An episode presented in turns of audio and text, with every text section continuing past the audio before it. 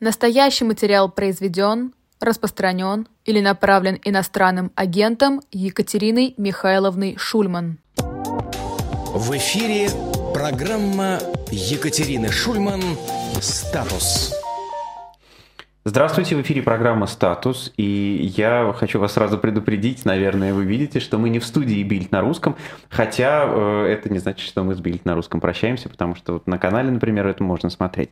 Мы в студии «Эхо», а студия «Бильда» немножко переорганизовывается, переоборудуется, и мы, э, пользуясь э, гостеприимством эхо, э, будем вести пока эфиры отсюда. Это Максим Курников и Екатерина Шульман. Здравствуйте, Екатерина Михайловна. Здравствуйте. Я напомню, что канал Екатерина Шульман также работает, на него обязательно надо заходить, подписываться, ставить лайки. Канал «Живой гвоздь», который нас транслирует, тоже работает, и там тоже можно ставить лайки. Ну а мы переходим к первой рубрике, первой в этом году. Не новости, но события.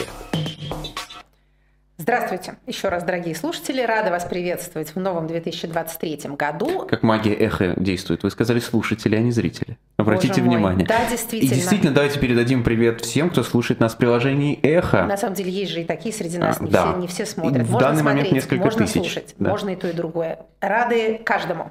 А, Действительно, вот этот вот, так сказать, интерьер наводит, э, возвращает нам бесценные воспоминания. А смотрите, значит, давайте вспомним, что, что было между нами.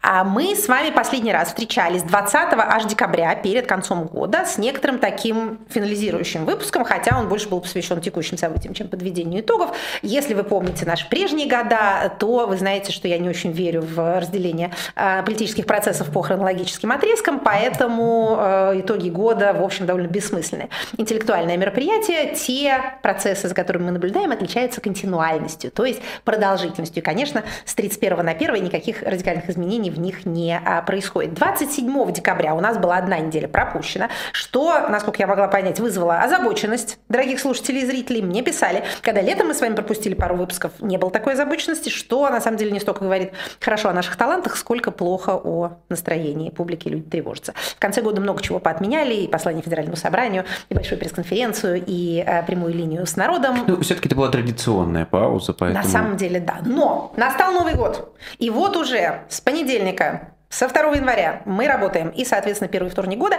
мы отмечаем нашим первым выпуском. Для тех, кто вдруг случайно слышит наш первый раз и вообще не понимает, что тут происходит, а давайте воспользуемся этим первым, а, первым выпуском Нового года для того, чтобы напомнить, кто мы вообще такие. Программа «Статус» выходит с осени, с сентября 2017 года. Это уже довольно такая, я бы сказала, почтенная институция. А Занимаемся мы обзором происходящего прежде всего внутри Российской Федерации. У нас бывают иногда разные внешнеполитические новости, но они касаются в основном тех стран, которые по типу политического режима похожи на российский. Но концентрируемся мы на Российской Федерации, в основном на э, происходящих там законодательных нормативных изменениях, поскольку это моя специальность, но и на внутренней политике, на работе государственного аппарата, на принятии и выполнении решений в широком смысле. Чем мы не занимаемся, поскольку это не является моей специальностью, внешней политикой, э, геополитикой, которая есть лженаука, э, менталитетом, которого не существует, военной аналитикой, потому что это тоже не по нашей части, это все не к нам. А вот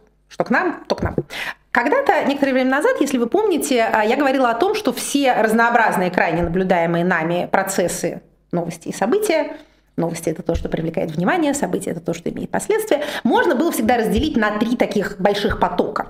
Мы смотрели за тем, что происходит с силовиками, в широком смысле, так сказать, силовым сообществом, плюс к этому, а то, что происходит с Чечней вокруг Чечни. Вот такие вот, так сказать, новости э, правоохранительно-правоприменительные. Мы смотрели за протестной активностью, прежде всего за городскими протестами, и также за всем, что вокруг этого происходит в связи с электоральными мероприятиями, которые с каждым годом нашей работы выборами называть стало все труднее труднее. Мы их называли электоральными мероприятиями. И мы также... Электоральное событие кто-то называл тогда. Ну, событие это то, что, опять же, происходит, мероприятие ну, да, то, что проводят. Это, а, правда, это да. может быть, немножко разные вещи, а, хотя и схожие. И третья наша папочка касалась а, попыток государственного аппарата, коллективной бюрократии как-то переизобрести и реформировать самое себя, вот то, что там внутри а, делается. В принципе, мы можем сказать, что несмотря на все происходящие, э, так сказать, сдвиги тектонических плит, более-менее по этим трем направлениям мы смотрим. Только а, силовая часть у нас нас превратилась во многом в а, военную.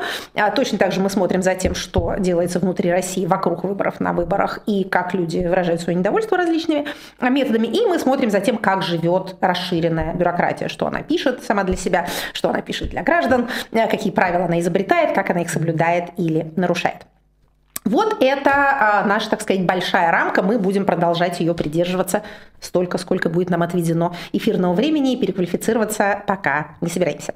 Что касается года завершившегося и года начавшегося, в чем можно, а, так сказать, э, уступить а, традиции и а, попробовать подвести какие-то итоги, это в анализе той статистики, которая начинает приходить за 2022 год в целом и за вторую его половину в частности. Тут некоторое проклятие, конечно, состоит в том, что всякие важные большие статистические массивы, ну, например, статистика рождаемости и смертности, то, почему мы можем судить, сколько вообще у нас народа а, в России осталось и какого они примерно возраста, чем заняты.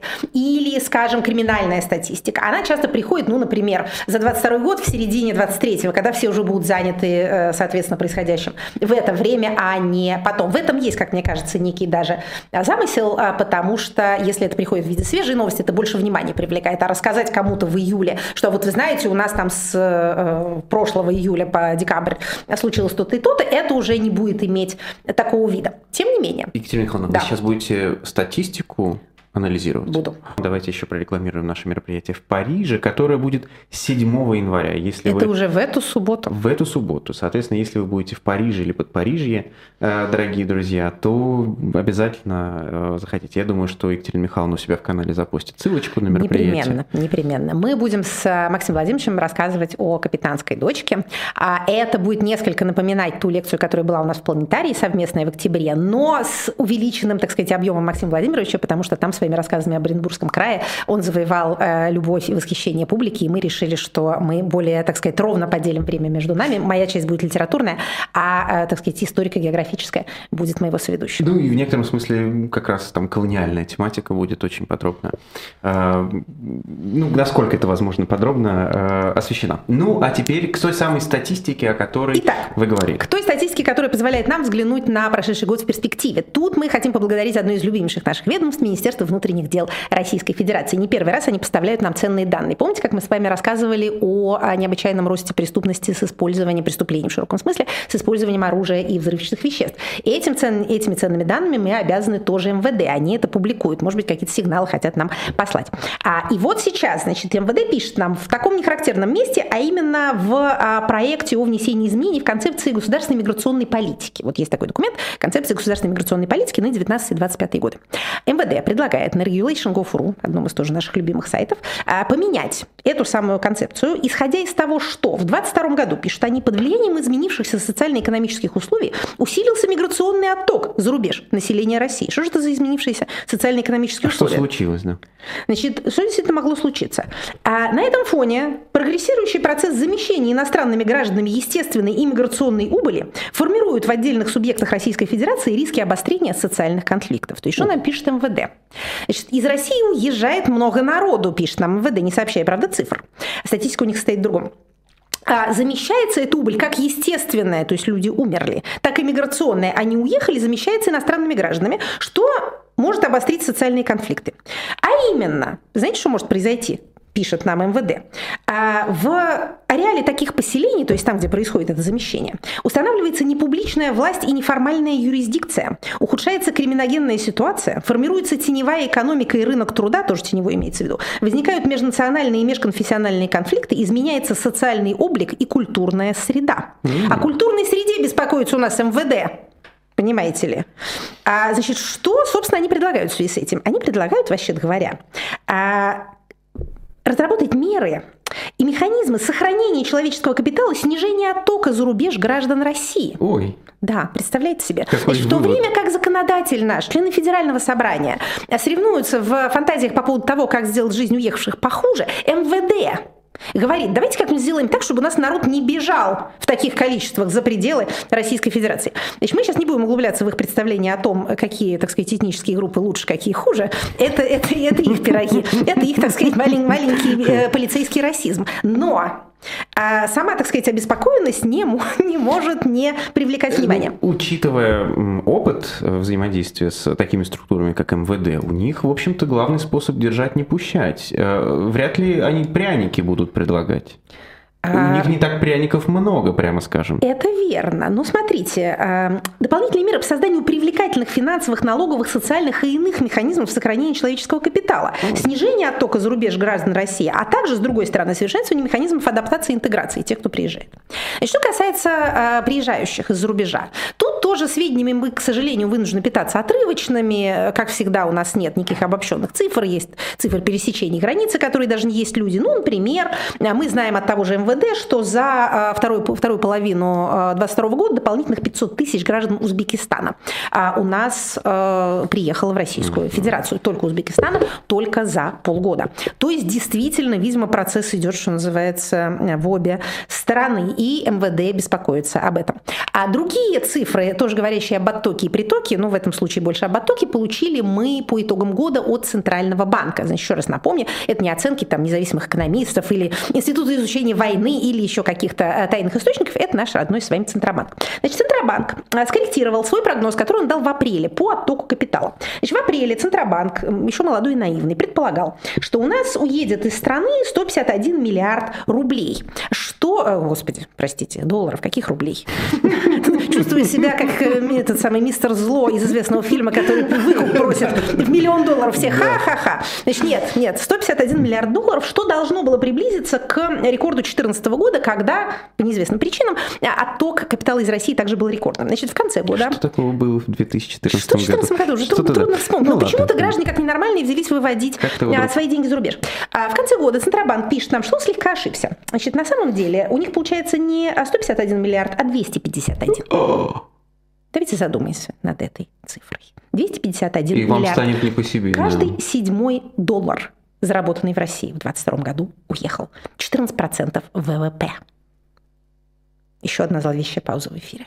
Значит, несмотря на ограничения, санкции, железные занавесы, о которых у нас столько было разговоров.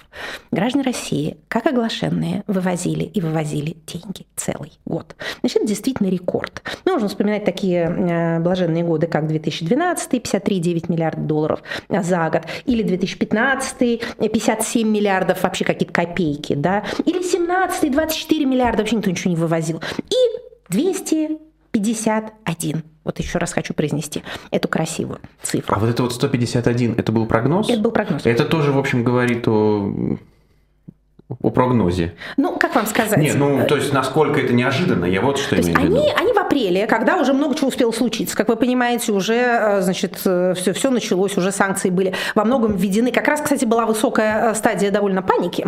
Да. Потом-то стало вроде как как нам объясняют, поспокойнее. Но они тогда предполагали, что будет несколько меньше, чем в 2014 году, чуть меньше. Потому что, э, ну, видимо, они думали, что они э, сумели остановить неконтролируемую инфляцию. Э, рубль, в общем, был к тому времени уже как-то успокоен в своих колебаниях. Ну, наверное, граждане или не будут иметь возможности, или не будут иметь желания вывозить деньги. Ну, действительно, оказалось, что на 100 миллиардов долларов ошиблись всего-то ничего. И еще раз повторю, никакие препятствия этому не мешают. А в связи с этими вывозами гигантскими суммами. Мы с вами еще будем обращать на это внимание, когда будем говорить, как-то спойлер-спойлер, об отмене публичного декларирования имущества для а, госслужащих. Мне кажется, что это, так сказать, я не экономист, но, на мой скромный взгляд, это какие-то взаимосвязанные процессы. То есть, конечно, когда смотришь на это все, а, видишь картину чудовищного разгрома и разорения и людского, и финансового. Это абсолютное обескровливание а, страны, как любят говорить патриотические комментаторы. Но, опять же, черпаем свои цифры из официальных источников.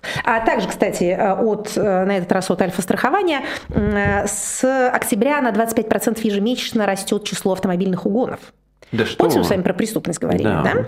А, опять же, Будет у нас статистика, но она будет, к сожалению, позже, и она будет от судебного департамента Верховного суда. Есть там такая замечательная институция, которая дает нам цифры. А, ну вот пока, пока вот такое. Значит, с октября каждый месяц на четверть то есть ноябрь-декабрь, вырастает число автомобильных угонов. А, то есть граждане, которым, видимо, нечего вывозить за границу, пытаются хотя бы таким образом а, компенсировать свои выпадающие доходы. Вот такие, так ну, сказать, ну, некоторые просто, фрагменты, фрагменты общей картины. Давайте просто заметим, что э, иномарки теперь дефицит а, они выросли в цене и, в общем, стали гораздо более привлекательны. На самом деле, да, их же можно, их же можно украсть на, так сказать, на органы разобрать.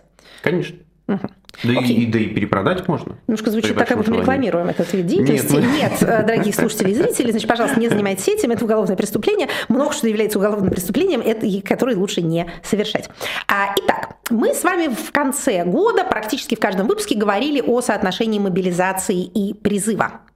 А в 31 декабря завершился осенний призыв 2022 года. У нас нет внятных сведений о том, насколько успешно было выполнено мобилизационное задание применительно к призыву именно, но а, облавы на молодых мужчин в крупных городах как бы намекают нам на то, что, а, наверное, призыв шел не совсем успешно. А, призыв закончен. С начала января, в общем, де юре открывается возможность для новых мобилизационных мероприятий уже в связи с мобилизацией.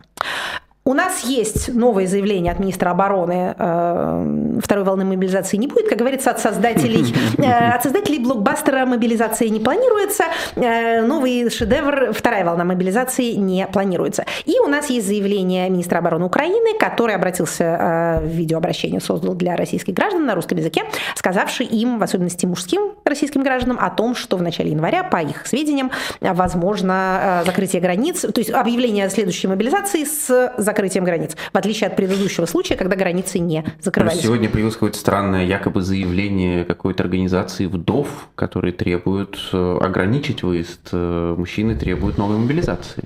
Возможно, вот мне пришло в голову, опять же, что э, это самое публичное заявление с украинской стороны имеет целью отложить объявление того, что могло планироваться. Э, ну, у нас же не любят, так сказать, совпадать mm-hmm. с прогнозами. Это та ситуация, которая была в конце января, начале февраля, на самом деле. Mm-hmm. Как помните эти даты? 16 февраля будет вторжение. Ну вот mm-hmm. наши немножко подождали и вторглись 24 а, февраля. Вот, может быть, тут какие-то такие идут игры с опубличиванием разведданных. И, возможно, действительно счет на дни. Опять же, юридических препятствий к тому нет. Указа о завершении мобилизации не издано. Доказательством того, что это является значимым юридическим фактом, служит нам невозможность для контрактников, людей, служащих по контракту, по своей инициативе контракт разорвать. Люди уволиться не могут, вплоть до тех, которые, как мы говорили, работают в ЦСКА. А, следовательно, период мобилизации продолжается. Поэтому точечно ли, массово ли продолжать мобилизацию можно после окончания призыва. Почему после окончания призыва? Тут нет юридической связи, есть связь практически юридическая, административная, потому что это та же система военкоматов, которая не может выполнять две процедуры сразу. Можно сказать, опять же, аккуратно одной ногой заходя на чуждую нам сферу военной аналитики, что э, тех мобилизованных, которых уже набрали, их, в общем, в системе трудно переработать. Поэтому представить себе новых можно себе представить новых, но не очень понятно, куда их девать. Хотя, конечно, э, разные трагические случаи, тип случаев в Макеевке, как нам говорят, не только в Макеевке, а в каком-то безымянном населенном пункте в Херсонской области, уменьшают количество мобилизованных, это правда. Но все-таки, э, так сказать, не с такой скоростью, чтобы освобождать те площади, куда можно было бы заселить кого-то нового. Боже мой, о чем мы с вами э, рассказываем самим, а самим если, тошно. А есть ли какие-то документы, которые говорят о том, как государство справляется с мобилизацией, хватает ли им, я не знаю, казарм, тюрем, в конце концов, гауптвахт. Смотрите, что у нас есть. А, значит, у нас есть а, проект а, указа президента, подготовленный Минобороны, опять же, ставший нам известным благодаря Regulation Gov.ru, о создании полевых гаупфахт. Значит, полевые гаупфахты – это помещения, в которых э, лишают свободы провинившихся военнослужащих. Они бывают обычно стационарные, поскольку обычно военнослужащие находятся в своих частях. Но вот, э, так сказать, в боевых условиях они находятся там. А по проекту указа говорится, что это эти специальные помещения, в которых которых условия должны быть не хуже, чем у остальных военных. Запрещено оборудовать гауфахты в подземельях, подвальных помещениях, не имеющих окон и вентиляции, различных емкостях, ямах. Э, привет, так сказать, вот этим вот каким-то кани... каким канистрам, куда, говорят, э, вагнеровцы сажают своих провинившихся. Вот у них есть какие-то контейнеры. Да, Опять же, рассказывают нам. Министерству обороны, не подчиняются. Поэтому... Им ни указ президента, ни указ ни Министерства обороны, им ни начальники. Так вот, туда людей засовывать нельзя, в ямы тоже нельзя. А за исключением случаев, обусловленных сохранением жизни военнослужащих. Так что если в подвальном помещении вам будет безопаснее, даже без окон и без вентиляции, чем снаружи, то вас поместят туда. Это в некотором роде, так сказать, знак. Есть еще а, интересные признаки. Опять же, я сейчас не буду перечислять всякие случаи, которые доносятся откуда-то, о том, что кому-то продолжают поступать а, повестки. Такие сигналы, что называется, действительно есть. А я бы хотела посмотреть на такую вот бюрократическую активность, которая более проверяема, более наглядна. Значит, а, под конец года, 20, сейчас когда это было, 20 декабря, Президент подписал распоряжение о создании еще одного координационно-консультативного органа, которых у нас расплодилось довольно много. Мы сейчас с вами попробуем а, вспомнить, сколько их у нас есть и как они вообще друг к другу соотносятся. Значит, что у нас создалось? Создается у нас, еще раз повторю, распоряжение президента, рабочая группа по обеспечению взаимодействия органов публичной власти и организаций по вопросам мобилизационной подготовки и мобилизации, социальной и правовой защиты граждан, принимающих участие в специальной военной операции и членов их семей. То есть о чем идет речь? С одной стороны, нам говорится, что мобилизация вообще закончена, да. просто мы указ не издали, потому что какие-то там юристы сказали, что это не нужно. Или, или как президент сказал, он забыл с ним посоветоваться. Одновременно создается рабочая группа по обеспечению взаимодействия органов публичной власти. Органы публичной власти – это федеральные, региональные и муниципальные органы. Вопросы мобилизационной подготовки и мобилизации. А также правам граждан и членов их семей, которые принимают участие в СВО. Что это за такая рабочая группа? Значит, э, не указано, при ком или при чем она находится. Она просто вот рабочая группа, образовать ее. Обеспечение ее деятельности возложено на Министерство обороны, при этом не сказано, что она работает при Министерстве обороны. А в составе рабочей группы в основном сенаторы и депутаты. Когда было опубликовано это распоряжение, наибольшее внимание привлекли так называемые военкоры, которые туда вошли. Но их там всего три человека, если я правильно э, посчитала, в том числе недавно недавно деанонимизированный создатель и автор э, телеграм-канала «Рыбарь». Его, так сказать, открыли какие-то журналисты-расследователи, и вот теперь, видимо, осознав, что прятаться без толку, а его, э, так сказать, включают в состав этих самых, э, этой рабочей группы. Но в основном это член Федерального собрания. Председатель рабочей группы – это вице-спикер Совета Федерации Турчак. Mm. Значит, да. Его заместитель – это Журавлев, тоже вице-спикер, и двое, то есть двое от Совета Федерации, двое от Думы, э, вице-спикер Думы и, и второй вице-спикер Думы. А далее секретарем рабочей группы является по какой-то причине директор департамента Роскосмоса, не знаю, что это должно значить, но тем не менее. А, и далее далее мы видим а, тоже депутатов и сенаторов и вот этих самых трех журналистов, так сказать, телеграммеров. Что должны делать все эти славные люди? Каковы обязанности а, и права этой самой рабочей группы? Значит, она должна обеспечить взаимодействие палат Федерального собрания, федеральных органов государственной власти, субъектов и общественных объединений по вопросам мобилизационной подготовки и мобилизации.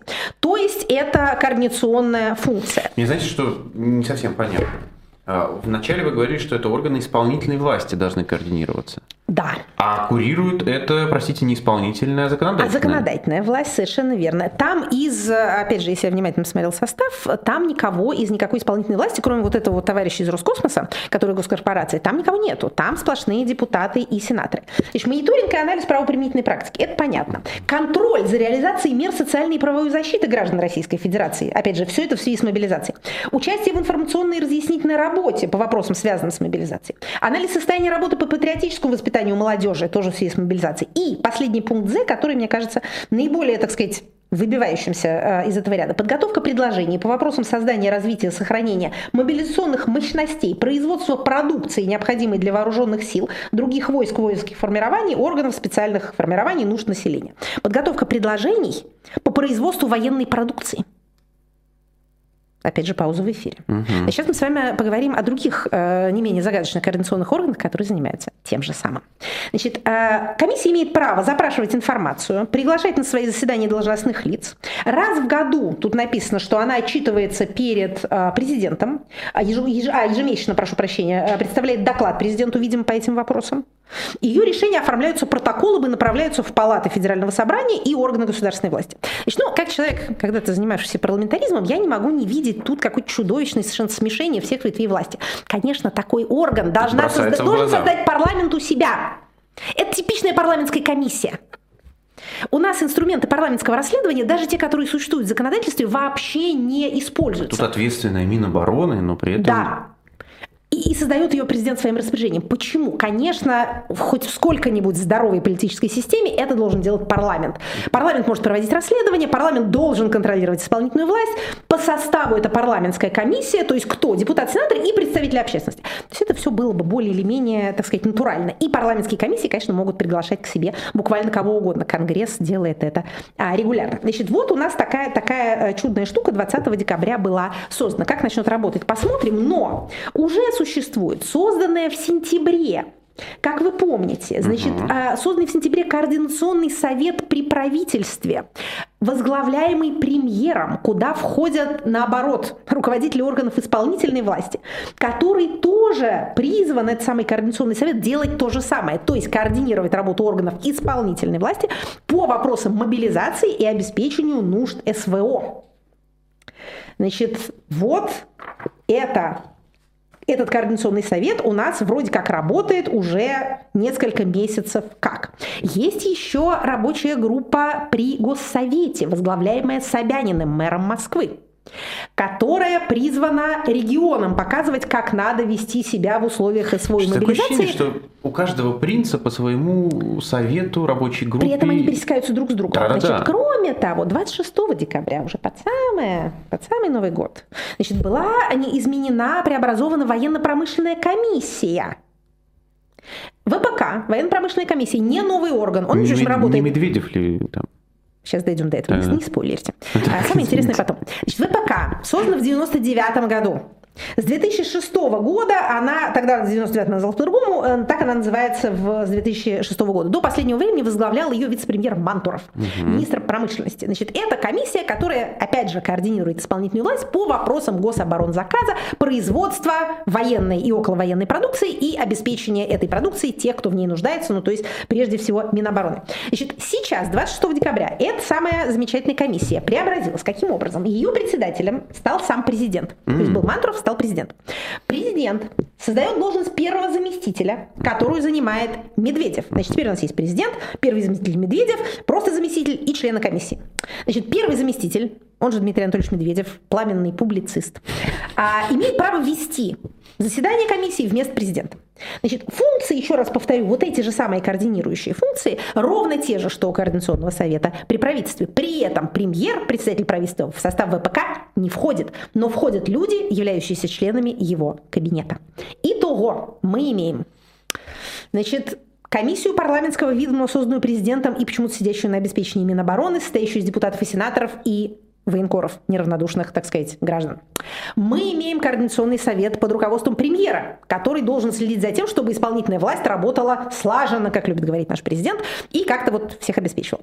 И мы имеем реформированную ВПК. И еще Собянинскую комиссию. Мы имеем Собянинскую комиссию, которая больше должна заниматься вот этим вот военным, uh-huh. недовоенным положением. Мы же забыли, да, а у нас же некоторые формы военного положения введены в ряде а, регионов. Кстати говоря, по какой-то причине в конце года а, повышенную степень готовности и чрезвычайности ввели в Костромской области.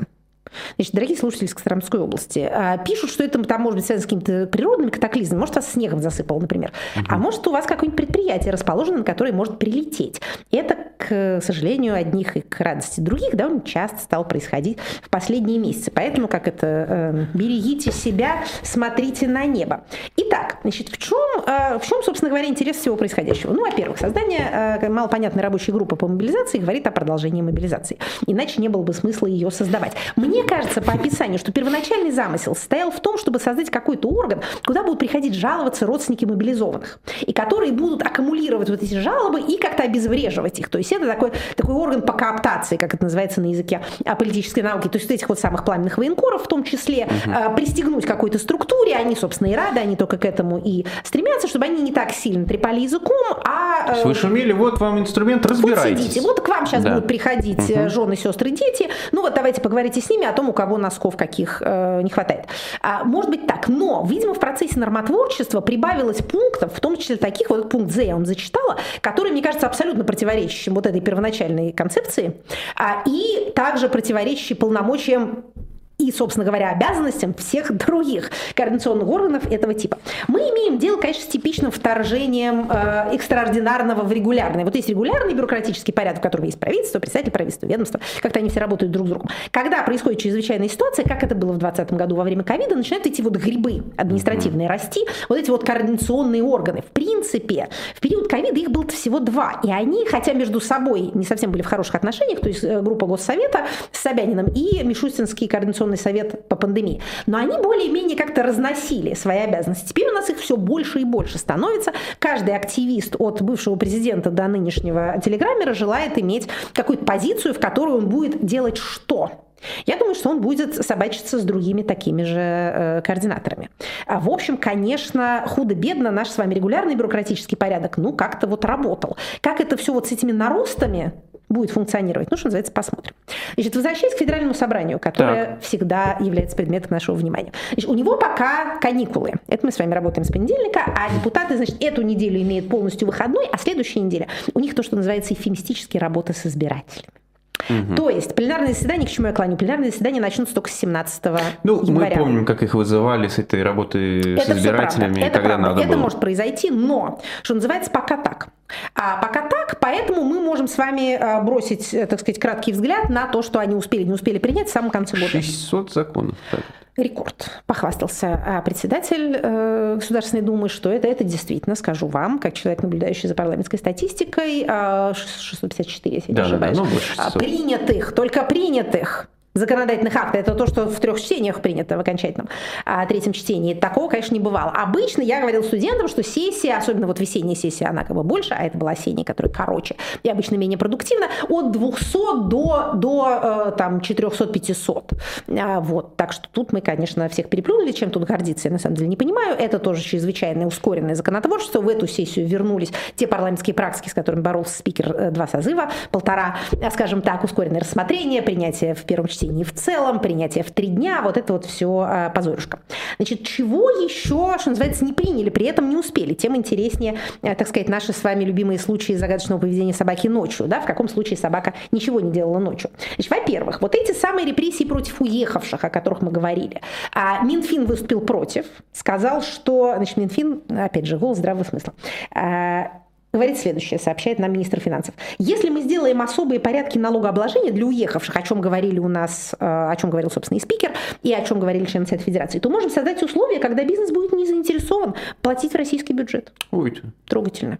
На самом деле, если с работающих на удаленке за пределами РФ будут брать повышенные налоги, то понятно, что сделает любая организация. Она создаст местный аналог ООшки в Армении или в Казахстане, переведет туда своих сотрудников, они будут работать на нее, и налоги будут платить там. Ума для этого большого не надо. Значит, э, сенатор Клишес, наш любимый, какой выпуск без упоминания сенатора Клишеса, тоже что-то туманно такое сказал, что, конечно, они все предатели уехавшие, э, вешать их надо, но вот, может быть, надо как-то продумать но эти условно. меры. Да, этого мы пока этого мы пока не видим. Еще один непринятый, несмотря на все эти а, валовые объемы а, выплавки законопроектов, закон – это отмена уголовной ответственности за все совершенное на новых российских территориях, если это служит благу государства. Помните, мы в прошлый да. раз говорили? Вот. Не приняли? Нет. Ишь ты. Значит, ну, не приняли, не в смысле отвергли, а в смысле Ага. не приняли. Значит, пока так. В первом чтении у нас был принят. А должны были поступать поправки в пятидневный срок, очень краткий, до 17 декабря. Так что были все возможности в 20-х числах, пока они еще работали, это дело принять. Но не приняли. Мы, когда говорили с вами об этом изумительном законопроекте, который, конечно, расшатывает и без того хлипкие правовые рамки а, нашей с вами э, юридической системы, мы говорили о том, что, может быть, они немножко подождут, может, какие-то поправки туда ввинтят, потому что это уж совсем карт-бланш на любые э, преступления против гусей, а, которые совершены на этой территории. Это, ну, это уж как-то вот совсем странно. Эх, опять же, Крашенинников там в соавторах. Сенатор Клишес, тот же. Депутат Крашенинников Павел Владимирович слушает нас, мы не сомневаемся. Передаем ему привет. Помним его другим. А, любим его не за это, как в известном Скорбим. анекдоте про Чайковского. Да, значит, что есть? Что, как это, что есть у нас? А, любопытный принят закон, который много шуму наделал в разных, так сказать, кругах, обычно закон на творчеством не интересующийся, а закон о биометрии, о создании единой биометрической системы. Не знаю, попадались ли вам? А, такого рода новостям. Но этот закон таки был принят, но с большим шумом и с поправками, которые защищают права тех, кто не желает сдавать свои биометрические данные. История напоминает мне очень сильно законопроект о QR-кодах. Угу. Помните, в, уже, так сказать, в разгаре а, пандемии, даже ближе к ее завершению, да нет, еще нет завершения пандемии, ближе к завершению карантинных мер в Российской Федерации, скажем так, правительство внесло а, законопроект, который вводит вот эти QR-коды, электронные паспорта. Еще были разговоры, говорил Минцифры, что это теперь будет как паспорт, у всех будет, и типа привыкните. Но а, возмутилась консервативная общественность, недовольна была РПЦ, Русская Православная Церковь, и этот законопроект засунули а, куда-то далеко, и даже специально были объявления, значит, тут э, всяких высокопоставленных лиц, что нет-нет-нет, мы это принимать не будем. Помните, мы еще с вами долго разбирали, что он не отклонен, не да, снят да, с рассмотрения, он лежит, но он лежит действительно без движения. С биометрией все-таки ее приняли, потому что очень хочется, конечно, нашей государственной системе ввести какие-то единые реестры и отслеживать каждого человека. Но организованные мракобесы, как мы их называли, а, продолжают организовываться довольно неплохо, и РПЦ было против и в этом же случае. Поэтому что у нас теперь? Значит, ну, себя не забыли. Э, единая биометрическая система будет курироваться и принадлежать Ростелекому, который становится фактически монополистом в сборе и хранении этой информации. Когда очередной слив произойдет, и на черно-сером рынке появится, э, так сказать, ваша радужка вашего глаза, то, что называется, поблагодарите за это а, Ростелеком. Интересно, Русская Православная Церковь использует аббревиатуру, это ЕБС, говоря, что это как раз без, вот так он и, вот видите, только две а, буквы да? поменялись. Да вы что, ну не знаю, ну вот прелесть. я вот смотрю, я бы на их месте, на месте их пиарщиков использовал бы это. Какой у вас умирает, э, так сказать, черный пиарщик, я бы сказала, особенно, особенно в интересах РПЦ. Значит, а что, э, что, собственно, собирают? Изображение лица, запись голоса. Можно отказаться от э, внесения этих самых биометрических данных в единую базу. А в, закон, в законе есть запрет на дискриминацию людей, которые отказались, то есть их нельзя ограничивать в получении госуслуг и, и работы. Но э, отказаться можно через МФЦ в письменной форме а также отозвать заранее данное согласие. Из чего я лично делаю вывод, что если вы не отказались, то вы тем самым де-факто согласились. Согласились. согласились. Да. Но все-таки надо прийти и свое лицо, так сказать, окунуть в, угу. не знаю, в жидкость или засунуть его в камеру, то есть каким-то образом нужно это дело сдать. За несовершеннолетних, которых тоже будут чипировать, не чипировать, а собирать с них эти самые э, биометрические данные, а может, может отказаться их родитель э, законный э, представитель. Значит, эти данные сообщают нам, можно использовать и хранить только на территории России, сбор и трансграничная ну, передача геномной информации конечно. запрещена, конечно. а, конечно, утечек никаких не будет, никогда. а, конечно, покупать и продавать эти данные не будет никто никогда, никогда. у нас нет причин не верить Ростелекому никогда раньше в России ни коммерческие, ни государственные структуры не подводили нас ни в каком отношении. Так что, что называется, welcome. Далее. Они, Китае мечтают, скажите? Вот, вот это вот их, этот опыт вдохновляет? Я думаю, что да. Я думаю, что да. Но тут действительно стремление сделать всеобщую базу, так сказать, счета всего, как говорил Николай Ростов в «Войне и мире», вот эту базу всех, она вступает в противоречие со страхом того, что эти данные действительно куда-то убегут, и с усилившимся, неадекватно усилившимся влиянием тех кругов, которые считают, что ИНН – это число дьявола, что биометрический паспорт – это тоже, а, значит, сатанинская печать и так далее. Они ну, знаете, как сделают? Они сделают для всех обязательно, кроме ФСБшников, ФСОшников, а, еще кого-нибудь и священнослужителей. Они все будут освобождены. Это вот как они освобождены от мобилизации, как для них да? действует пенсионная реформа. В в этом смысле сословные привилегии у нас чрезвычайно, так сказать, плодятся. Мне это напоминает еще вот какой случай с другим тоже неудавшимся законопроектом. Был такой проект создания единой базы учащихся. Угу. Помните? Который был принят Думой и Советом Федерации и заветирован президентом. Редчайший случай в седьмом созыве едва ли не единственный. Говорят, что президент кто-то рассказал, что это будет э, база для педофилов. Педофил, конечно, только по базам, понятное дело, действует. И он тогда зарубил эту историю. Значит, сейчас биометрии все-таки закон принят, но, что называется, не без шума. Опять же, в тех слоях населения, которые не интересуются тем, чем мы с вами интересуемся. Вот это вот был прям сюжет-сюжет. Мы на это тоже обращаем внимание, чтобы не замыкаться в своем информационном пузыре. Значит, далее, еще одна история, которая произошла а, между праздниками и которая, мне кажется, достаточно важной с точки зрения отношений региона-центра. Это регионов и центра. Это а, бесконечная война Татарстана за то, как, как именовать главу региона. История совершенно не только про название имена, хотя мы с вами регулярно говорим о том, что символическое в политике имеет значение, идея, овладевая массами, становится материальной силой. Это все не просто какие-то финтифлюшки, но там речь не только об этом.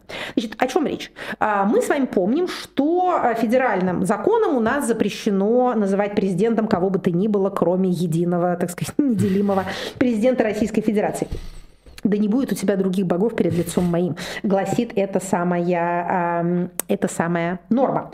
А этот процесс на самом деле уже идет больше 10 лет. Срок изменения региональных конституций был установлен до 2015 года. Начал эту, кстати, кампанию Рамзан Кадыров. Да. Это он сказал, что президент должен быть только один. А Татарстан получил отсрочку до 2016 года. А до истечения договора о разграничении полномочий э, региона этого с республики с центром, значит, Татарстана был особый договор. Мы помним, по которому они даже могли вести собственную внешнеэкономическую политику, что, собственно говоря, и а, делали. Договор, когда прекратил свое действие, не был продлен Москвой, то есть сейчас договора нет, прежде не кончился, нового нет. Далее, а, срок был продлен до 2020 года, до новых выборов главы республики. Глава республики избрался в 2020 году под названием президент Татарстана. Теперь вроде как уже совсем нельзя, потому что принят был общий федеральный закон, по которому, по которому нельзя. Все сделали, кроме главы Татарстана.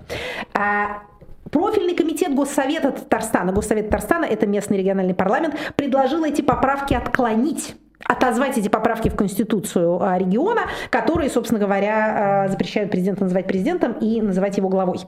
Что они в результате сделали? Значит, поправки они приняли. Глава Татарстана будет называться руководитель Раис. региона Раис. Раис – это, вы лучший специалист по этим краям, чем я, это значит на татарском, ну, собственно, глава. Да. глава. Но эти поправки вступят в силу с 2025 года. То есть на момент истечения полномочий ныне избранного президента Татарстана. Потому что, говорит Госсовет Татарстана, граждане голосовали за президента, а не за кого-нибудь другого. Поэтому, если сейчас задним числом как бы это изменить, то это будет нарушением их прав. А, нетрудно проследить логику законодателя Татарстана. К 2025 году многое может измениться. Уж какой шаг умрет, какой падишах, кто кому будет президентом, и будет ли кому-то до этого дело в 25-м году 2000, э, это еще увидят те, кто доживет. На самом деле, еще раз повторю, эта история совсем не только про название главы республики, это еще история про обязательное либо опциональное изучение национальных языков. Это большой, так сказать, токсичный, как нынче принято выражаться, вопрос и для Татарстана, и для э, Башкортостана. Но вот что называется пока так, как-то нехорошо не говорить с восточной хитростью, но с некоторой такой вот э, приятной обходительностью был этот вопрос разрешен. Я видела, как тоже э, патриотическая публика, в том числе и члены Совета Федерации некоторые, э, выражали свое недовольство этим, что вот все-таки надо подчиняться федеральным нормам, а не выгрызать для себя исключения. Но они вроде как и подчинились, но только не сейчас, а э, послезавтра. Значит, еще пару слов о тех изменениях, которые ждут нас послезавтра. А в 2023 году наступившем Российская Федерация будет выходить из 41 Европейской конвенции, членом которой она являлась, и членами многих из которых был еще Советский Союз. С чем это связано? Это связано с тем, что мы с вами, а, нас выгнали Совет Европы. Опять же, рубрика «Ой, а что случилось?». Значит, это произошло в марте нас исключили а, Комитет министров из э, Комитет министров Совета Европы исключил нас из Совета Европы за агрессию против Украины. Значит, а, таким образом наше участие в ЕСПЧ закончилось 16, ма... закончилось 16 сентября.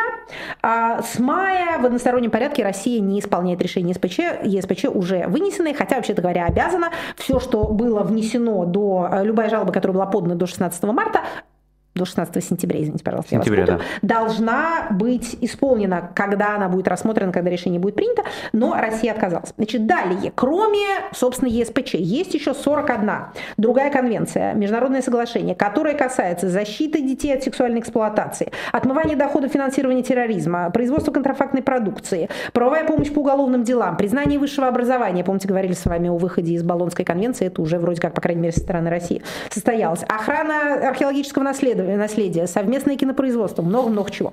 Значит, Россия решила денонсировать все эти соглашения. Это значит, что в грядущем году Государственная Дума будет довольно много этим заниматься. Каждое такое а, решение должно быть оформлено федеральным законом, поскольку каждое ратифицировалось Государственной Думой. Что будет у нас вместо этого? понять на самом деле трудно. А еще раз повторю, это, как, как говорят нам юристы-конституционалисты, связано с тем, что, ну, что называется, предпочли так, а потому что можно было бы как торговаться, договариваться, что мы остаемся на каких-то условиях, но поскольку вот в международных организациях типа ГРЕКО, группа государств по борьбе с коррупцией, а, России предлагается участвовать без права голоса, то есть хорошо, вы можете оставаться, но вы не сможете выступать. Угу. Россия оскорбляется и говорит, ах так, мы уйдем. Значит, теперь мы, не член, мы будем не членами ГРЕКО.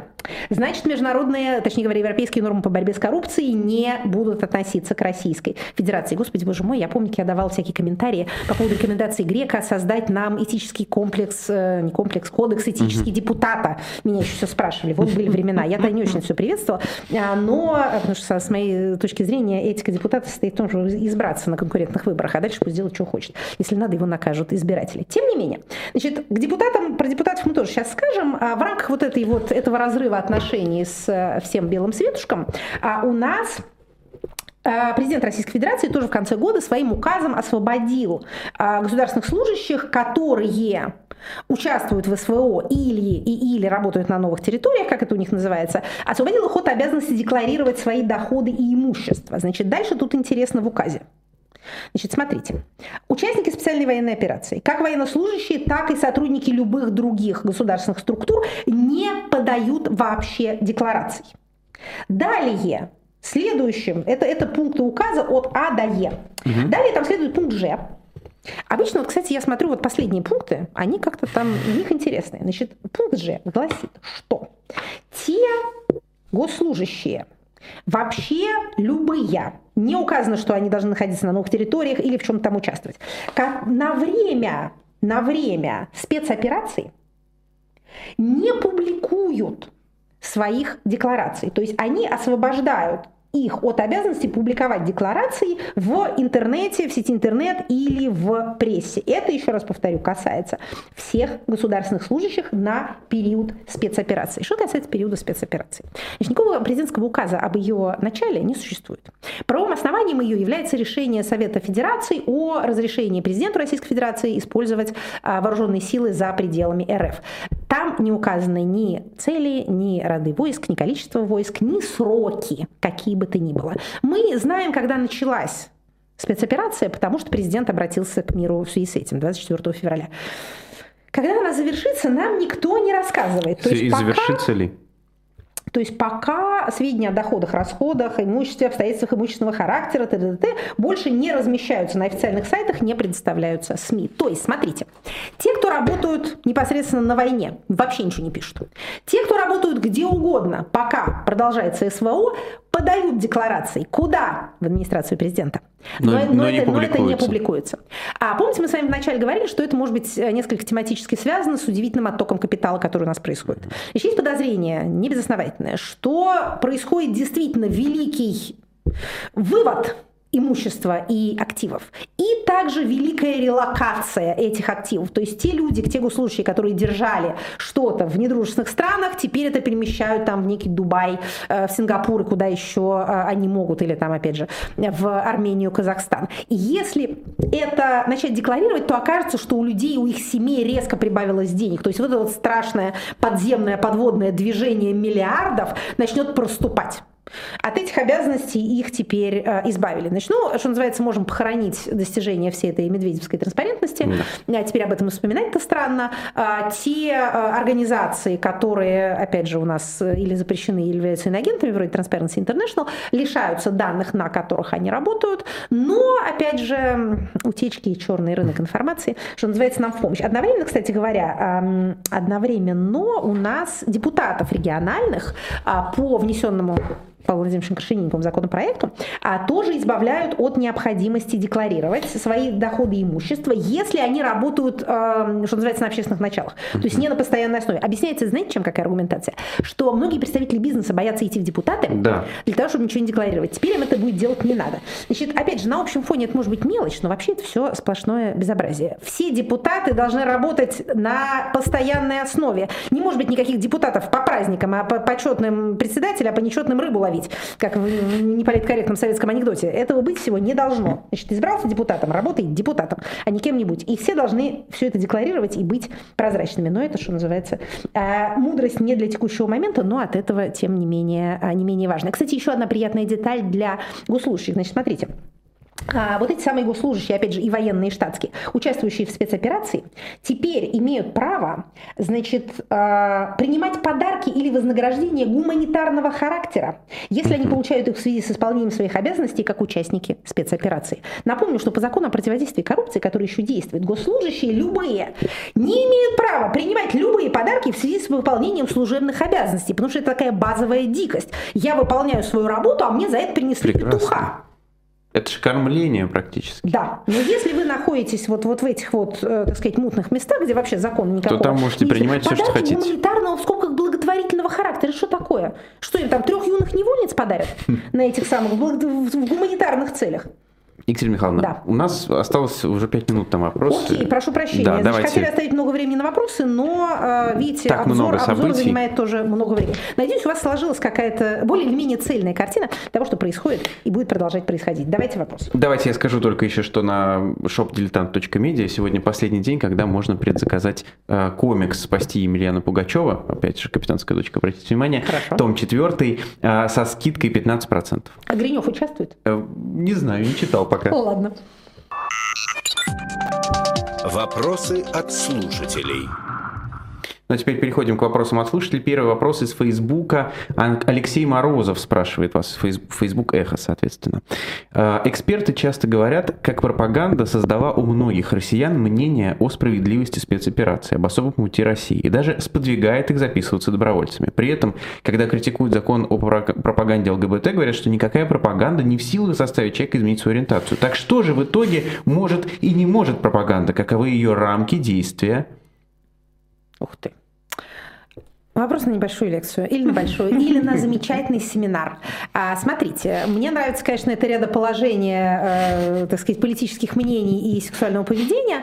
А мне все-таки кажется, что это немножко вещи разные. Хотя, конечно, пойти э, куда-то воевать, это может иметь еще более радикальные последствия для вашей жизни, чем любые эксперименты в половой сфере. А что может и чего не может э, пропаганда?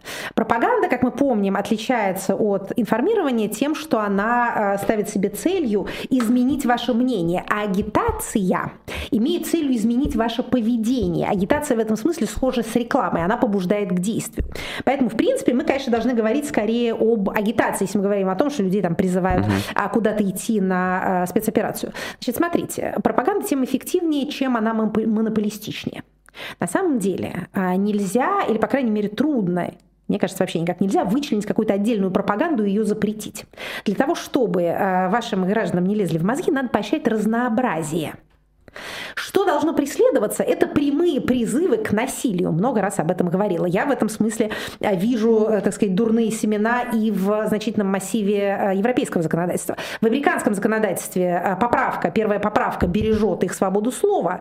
В европейском законодательстве таких норм нет, поэтому там за всякие отрицания, несогласия и прочее полагается уголовная, административная уголовная ответственность. С моей точки зрения, это неправильно. Значит, если вам говорят, давайте по- пойдем подожжем, э, там, не знаю, синагогу, э, то это должно преследоваться. Это призывы к насильственным действиям, призывы к совершению преступлений. Все остальное, рассказы о том, я не люблю евреев, э, или евреи не любят меня, э, во Второй мировой войне на самом деле победил Гитлер и прочие рассуждения на эту тему, мне представляются вредными и опасными только постольку, поскольку они способны монополизировать информационное пространство. Поэтому бороться надо а, не с цветочками, а, так сказать, с корешками, а именно с монополизацией. Государственная пропаганда плоха тем, что у государства самые мощные инструменты для оккупирования этого информационного пространства. То же самое касается и э, воображаемой пропаганды ЛГБТ. Если представить себе такой социум, в котором вообще запрещено рассказывать людям о существовании иных, э, так сказать, способов организовать свою личную жизнь, то, наверное, это не очень хорошо для их э, ментального здоровья. Если происходит разнообразие, то происходит и, так сказать, снижение нетерпимости, соответственно, рост терпимости, и возможность выбора, и тут уж каждый в состоянии выбрать для себя то, что ему больше подходит. Алексей Северин спрашивает вас в Твиттере Эхо. А, Помимо международных механизмов, существуют ли хотя бы в теории механизмы преодоления иммунитета высшего руководства РФ для привлечения этих лиц к ответственности именно внутри российской юрисдикции? Ну, вы знаете, у нас есть процедура импичмента для президента. Она сложна, и она еще была усложнена последними поправками в Конституции, что, между прочим, довольно характерно, хотя бы с психологической точки зрения, то все-таки есть опасения, что кто-нибудь когда-нибудь эту машинку подумает раскрутить. Э, а так этот механизм существует. Ну и существует механизм обычного уголовного преследования, который, в общем, касается каждого, а кто не защищен иммунитетом на период исполнения своих обязанностей. Так что все это возможно. Как мы с вами уже многократно говорили, конечно, для, так сказать, будущего нашего э, политического политического здоровья, для некоторого самосознания э, России как политической нации было бы очень хорошо, было бы намного лучше, если бы мы со своими преступниками разбирались бы сами на своей территории по своему законодательству. Это гораздо здоровее и, э, так сказать, приятнее.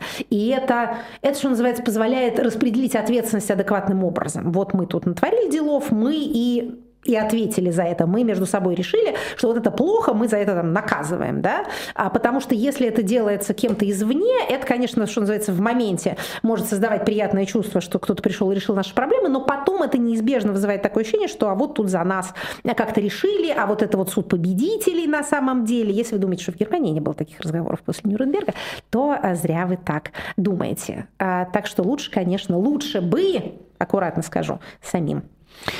Вопрос из YouTube-канала Бильд на русском. Вера Атурина спрашивает.